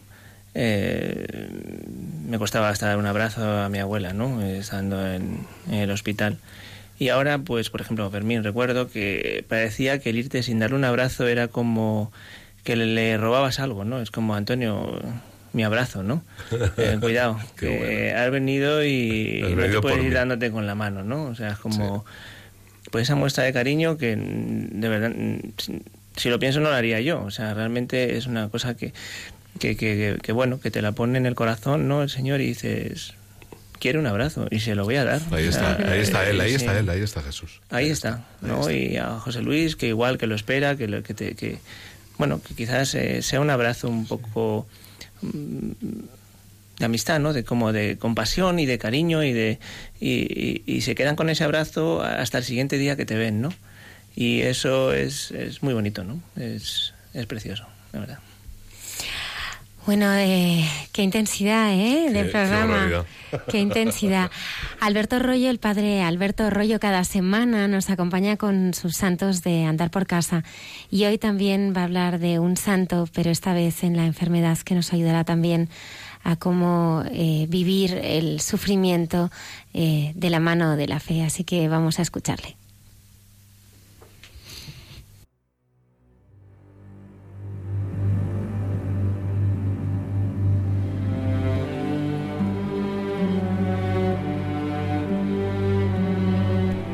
Buenas noches a todos los oyentes de Radio María, buenas noches Isaac, Almudena y todos los que componéis el programa. Es siempre una alegría estar con vosotros hablando de los santos, santos de andar por casa. La vida de los santos, su testimonio, su intercesión es un patrimonio común de todos nosotros los cristianos. Ojalá de conocer un poco más de cerca su vida, nos vengan a nosotros ganas de imitarles, de caminar por las mismas huellas que ellos caminaron, para así llegar a la patria común en la que ellos nos esperan junto al Señor y la Santísima Virgen. Y hablando de la Santísima Virgen, este domingo, como sabéis, celebramos el Día de la Virgen de Lourdes, de su aparición en la gruta de Massaville, en el sur de Francia, y celebramos por lo tanto el Día del Enfermo. Y esto nos da ocasión para hablar de alguno de tantísimos santos que se han santificado en la enfermedad. Esto es, que en la enfermedad han practicado heroicamente las virtudes y precisamente la misma enfermedad ha sido para ellos el camino por el cual han llegado hasta la patria del cielo. Podríamos hablar de muchos, espero que en otras ocasiones hablaremos de otros. Hoy me quiero detener en el caso de una beata portuguesa del siglo XX, Alessandrina María da Costa. Y al decir que es beata, incluye, por supuesto, que el Papa, en este caso Juan Pablo II, reconoció la heroicidad de sus virtudes. ¿Qué tiene la vida de esta beata que nos pueda llamar la atención? Pues al principio de su vida era una chica normal y corriente, de un pueblecito muy pequeño, Balasar, en la provincia de Oporto, de una familia muy humilde.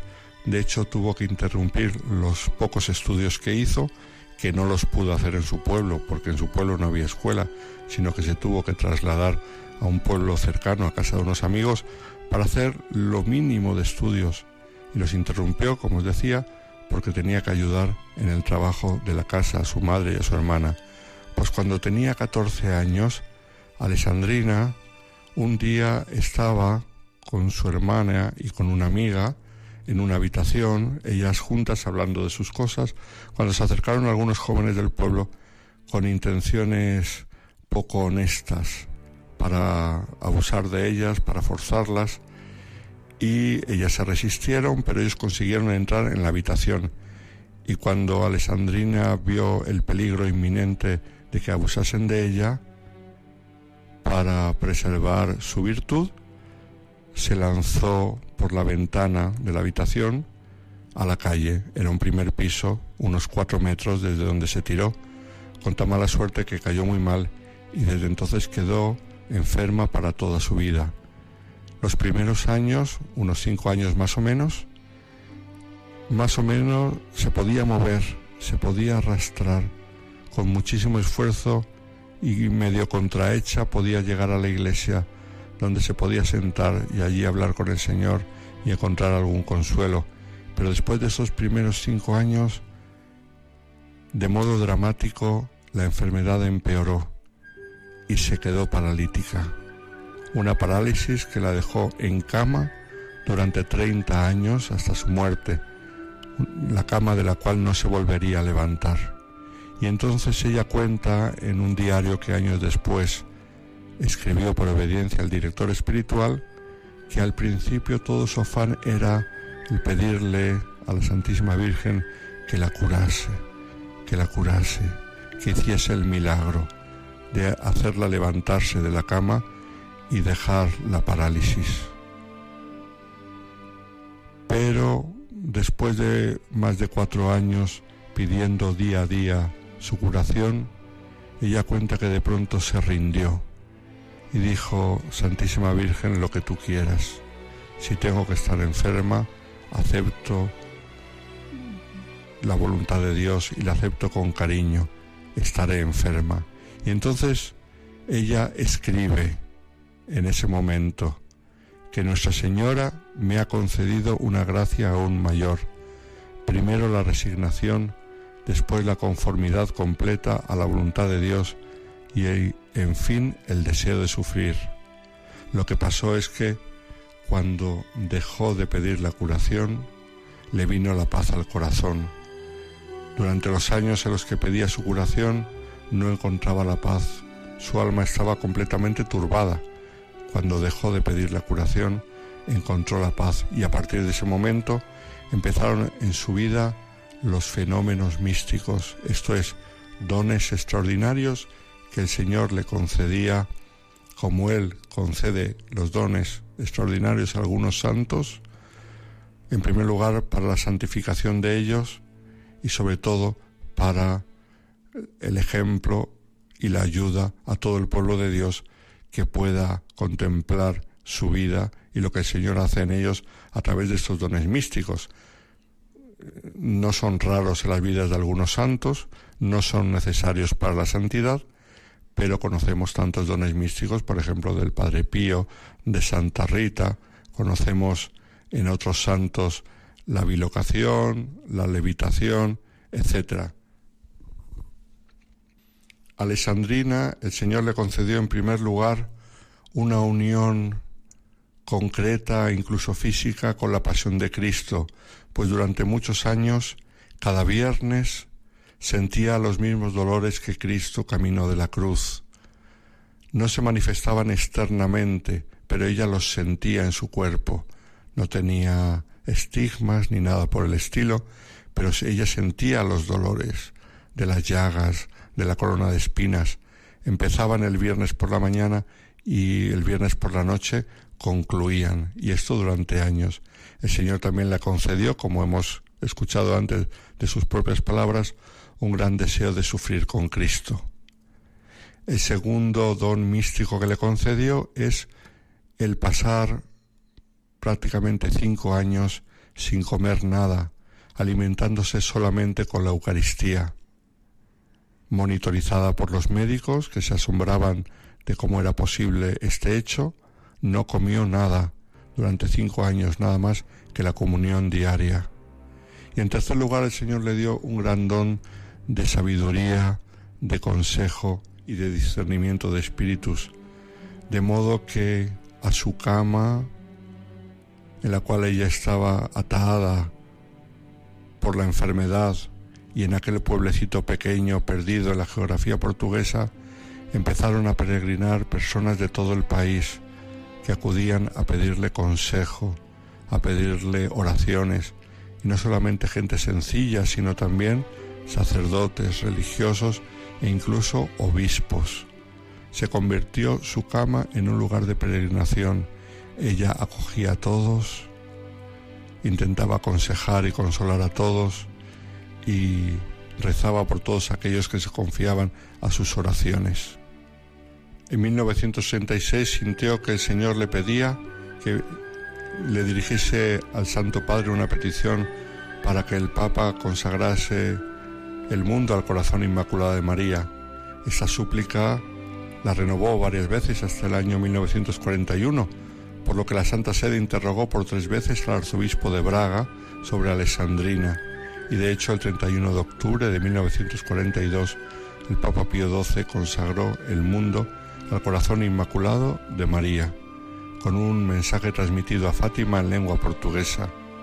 Este acto lo renovó en Roma, en la Basílica de San Pedro, el 8 de diciembre del mismo año.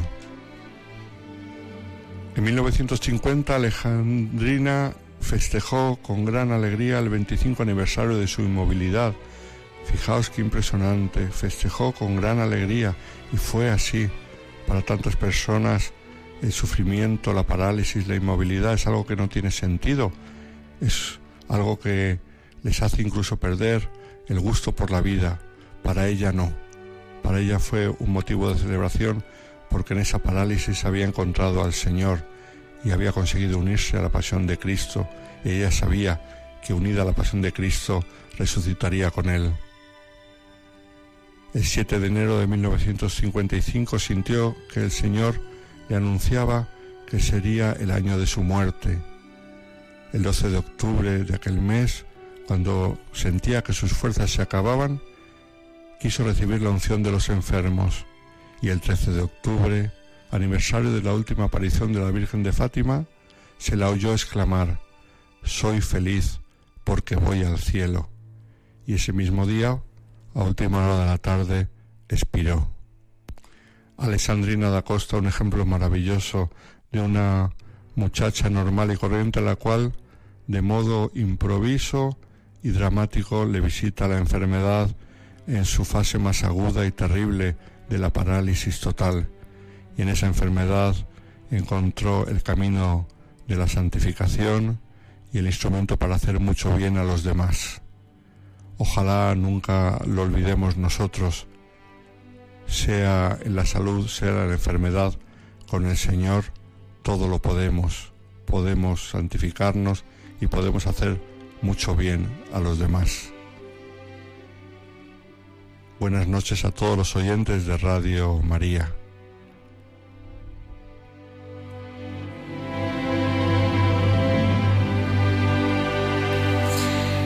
Pues con el Señor eh, todo lo podemos, ¿no? Esto ha sido pues lo que hemos repetido, ¿no? Una y otra vez, ¿no? No estamos, no estamos solos y con el Señor eh, todo lo podemos, ¿verdad, David?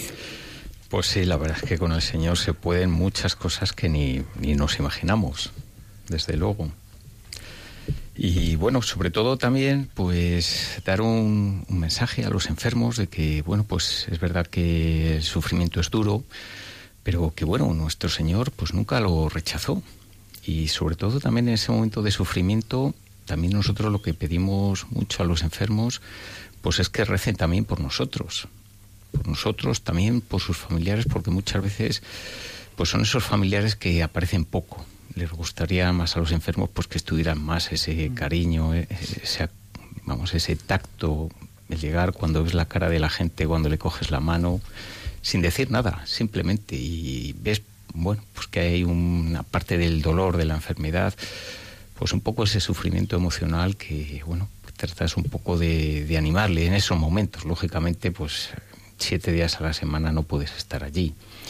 Pero bueno, por lo menos en esos minutos, pues que, que esa persona, pues bueno, recupere un poco esa alegría que tiene ahí un poco olvidada ahí en el cajón. Y luego también, pues eh, egoístamente, pues un poco aprender tú y, y, bueno, digamos, madurar también como persona, porque, bueno, yo creo que lo importante ahí es, es la caridad, no la que les ofreces tú, sino la que ellos te ofrecen a ti. Eso coincidíais todos, ¿verdad? Sí, claro, Lo sí. decía Antonio, que, que os vais, o sea, también os veis Sí, sí, muchísimo, muchísimo más contentos, ¿no? De lo que, de lo que entráis. Eh, nos quedan ya minutos para terminar el programa. Hay muchísimas personas que, que han llamado. Sé que muchas eh, eh, no habéis podido eh, acceder eh, porque ha llamado muchísima gente, pero vamos a rezar por todos vosotros, ¿verdad, Claro sí. César? Hay peticiones de Pablo de Madrid por grupos católicos de matrimonio, católicos de empresas, María de Madrid por sus padres que fallecieron, para los que flaquean en su fe, Consuelo de Valencia pide por su hernia discal, que es grave y casi no puede moverse, Pilar de Madrid por su hija, que tiene una enfermedad del alma, 25 años de sufrimiento y ni conoce a sus nietos. María Luisa Gallo de Madrid pide que recemos por la paz. Oremos también por todos los enfermos que conocemos, por, por Ruslan, por Isqui, por todos los hermanos que están cerca de nosotros y necesitan esa mano. Recemos eh, por ellos, recemos también por eh, aquellos presos. eh, nos mandan un mensaje desde la prisión de Soto del Real, desde la enfermería que Mm. nos están escuchando. Rezamos también eh, por vosotros y todos los que estáis sufriendo no solamente física, sino también, pues quizá en el corazón, ¿no? Por sus heridas hemos sido sanados, ¿no? El Señor es, es el único que sana, el único que sana. Y esta noche rezamos por todos vosotros, por todos vuestros dolores, vuestras angustias, vuestros anhelos, vuestras esperanzas. Señor Jesús, creemos que estás vivo y resucitado. Creemos que estás realmente presente en el Santísimo Sacramento del altar y en cada uno de nosotros. Te alabamos y te adoramos. Te damos gracias, Señor, por venir hasta nosotros como pan vivo bajado del cielo. Tú eres la plenitud de la vida. Tú eres la resurrección y la vida. Tú eres, Señor, la salud de los enfermos. Hoy te queremos presentar a todos los enfermos que Radio María alcanza, a los que nos escuchan directamente y a los que no pueden hacerlo, pero tienen intercesores oyentes que ponen su corazón en comunión para gloria de Dios. Están con nosotros, Señor, porque para ti nada es imposible y no existen distancias, ni tiempo, ni espacio. Tú eres el eterno presente y tú los conoces. Ahora, Señor, te pedimos que tengas compasión de todos ellos, de los que sufren en su cuerpo, de los que sufren en su corazón y de los que sufren en su alma que están unidos a nosotros esta noche, mediante la radio de María, tu Santísima Madre, nuestra Madre Espiritual. Sánalos, Señor. Sánalos en su cuerpo. Sánalos en su corazón. Sánalos en su alma. Dales vida y vida en abundancia. Te lo pedimos por intercesión de María Santísima, tu Madre, la Virgen de los Dolores, la que estaba presente de pie, cerca de la cruz. La primera en contemplar tus santas llagas y que nos diste por madre. Tú nos has revelado que ya has tomado sobre ti todas nuestras dolencias y por tus santas llagas hemos sido curados. Te pedimos por la gloria del Padre del cielo que sanes a los enfermos que nos escuchan ahora. Haz que crezcan en la fe, en la esperanza, que reciban la salud para la gloria de tu nombre. Te lo pedimos, Jesús, por el poder de tus santas llagas, por tu santa cruz, por tu preciosa sangre, para que tu reino siga extendiéndose más y más en los corazones, a través de los signos y prodigios de tu amor. Todo esto te lo pedimos, Jesús, porque tú eres Jesús, tú eres el buen pastor, y todos somos ovejas de tu rebaño. Gloria y alabanza a ti, Señor.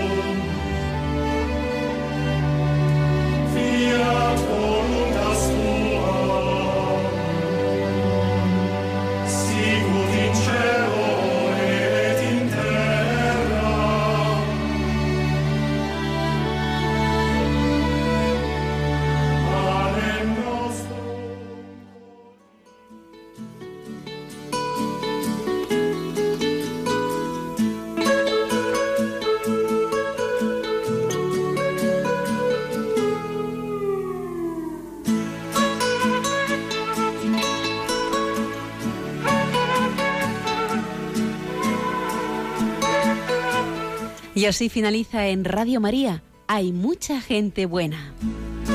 Un programa dirigido por Almudena Delgado.